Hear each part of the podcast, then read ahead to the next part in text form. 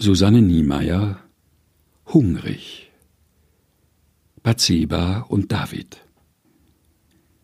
Sie hat noch nie einen so schönen Mann gesehen. Erstens wegen seiner Hände. Sie würde wetten, dass diese Hände schon ein Beil gehalten und ein Tier getötet haben. Andererseits spielen sie Gitarre. Sie hat ihn beobachtet, wie seine Finger über die Saiten wandern. Sie kennen sich aus. So was mag sie. Stärke allein findet sie ermüdend. Zu viel Sanftmut allerdings auch. Zweitens ist da sein Nacken. Er ist glatt und braun, wie bei einem, der viel draußen ist. Ein Krieger oder ein Hirtenjunge. Drittens seine Augen. Sie sind wach und hungrig. Sie ist auch hungrig. Gegen Abend, wenn die schläfrige Nachmittagsträgheit sich in Wohlbefinden verwandelt, kommt er auf seine Dachterrasse und lässt den Blick schweifen. Immer ist er allein. Er macht nicht den Eindruck, als würde ihn das stören. Die meisten Männer halten es nicht aus, allein zu sein. Sie brauchen Unterhaltung, eine Frau oder ein Spielzeug oder eine Herausforderung. Bei der Herausforderung stockt sie. Kann sein, dass er die auch sucht. Sie denkt an Uria und seufzt. Du kannst es dir so lange schönreden, wie du willst, geht es ihr durch den Kopf. Es ändert nichts. Als sie Uria heiratete, gefiel ihr sein Ehrgeiz. Sie hatte ihn mit Leidenschaft verwechselt. Das stellte sich als Irrtum heraus. Er erledigt seine Pflicht. Das ist seine Leidenschaft. Pflicht und Fantasie verstehen einander nicht. Sie sehnt sich nach Fantasie, auch um der Langeweile zu entkommen. Denn auf einmal scheint alles so vorherbestimmt, als hätte sich ihr Leben mit der Hochzeit auf Autopilot gestellt. Sie fragt sich, wie das gehen soll, sich ein für allemal für ein Leben zu entscheiden, für einen Menschen, für eine Adresse, unter der man sie verlässlich findet. Ihren Freundinnen scheint genau das zu gefallen. Lass es doch auf dich zukommen, sagen sie, und verdrehen die Augen, weil sie so kompliziert ist. Aber wenn man alles auf sich zukommen lässt, hat man selber Schuld, wenn man unglücklich ist. Wirklich unglücklich ist sie nicht, aber hungrig. Auf die andere Seite, die Uria ihr nicht geben wird. Und ist es denn nicht auch ein bisschen viel verlangt, von einem einzigen Menschen alles zu erwarten?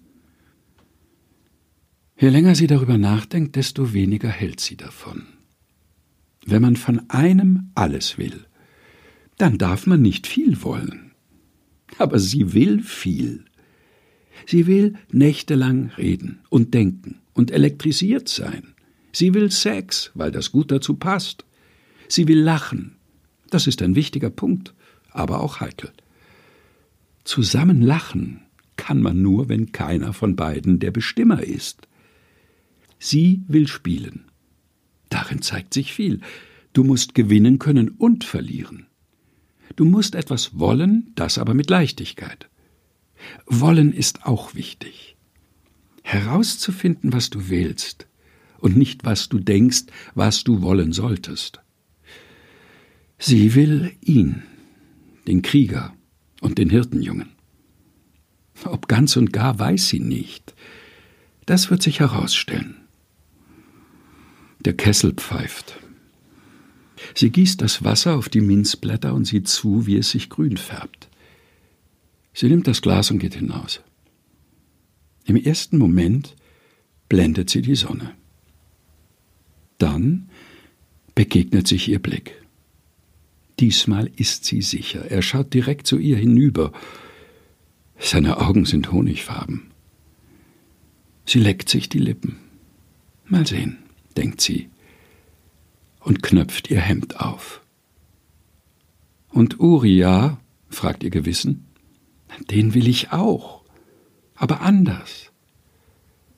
Jetzt im Sommer ist ihre Haut kupfern, wegen der Sommersprossen.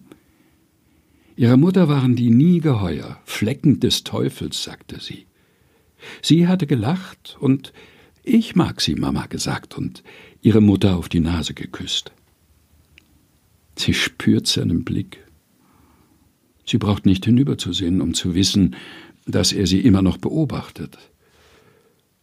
Dann dreht sie sich doch um. Mit geschlossenen Augen sieht sie ihn an. Seine Nachricht ist kurz. Komm, liest sie und lächelt. Er steht in der Tür. Als sie hereingeht, tritt er zur Seite. Dann schließt er die Tür. Keiner von ihnen spricht. Das ist gut, denkt sie. Sag jetzt nichts. Sag nicht schön, dass du da bist. Biete mir keinen Wein an. Und er sagt nichts. Sie sieht zu seinen Händen. Er versteht. Er fasst ihren Kopf und sie fasst seinen.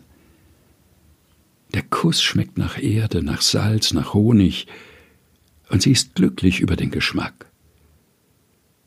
Ihre Hand gleitet über seine Haut. Sein Rücken ist fest und glatt. Der Rücken eines Kriegers und eines blank geschliffenen Kieselsteins in einem Gebirgsbach. Als sie miteinander schlafen, haben sie die Augen offen. Sie sieht den Jungen, der an diesem Bach saß. Diesen Augenblick will sie sich merken. Hinterher liegen sie beieinander, ohne auf etwas Bestimmtes zu warten. Dann zieht sie sich langsam wieder an und denkt, dass sie ihn mag. Als sie geht, weiß sie noch nicht, dass es ihren Mann umbringen wird und dass auch das Kind, das jetzt in ihr zu wachsen beginnt, sterben wird, dass er sie trösten wird und dass sie wieder miteinander schlafen werden wieder und wieder. Der Mond scheint auf den Mosaikboden. Manche Steine leuchten, während andere dunkel bleiben. So ist die Liebe, denkt sie. Mit nackten Füßen geht sie hinüber, die Sandalen in der Hand. Hungrig. Bad Seba und David von Susanne Niemeyer gelesen von Helga Heinold. Aus Kirschenessen Liebesgeschichten aus der Bibel, erschienen in der Edition Chrismon.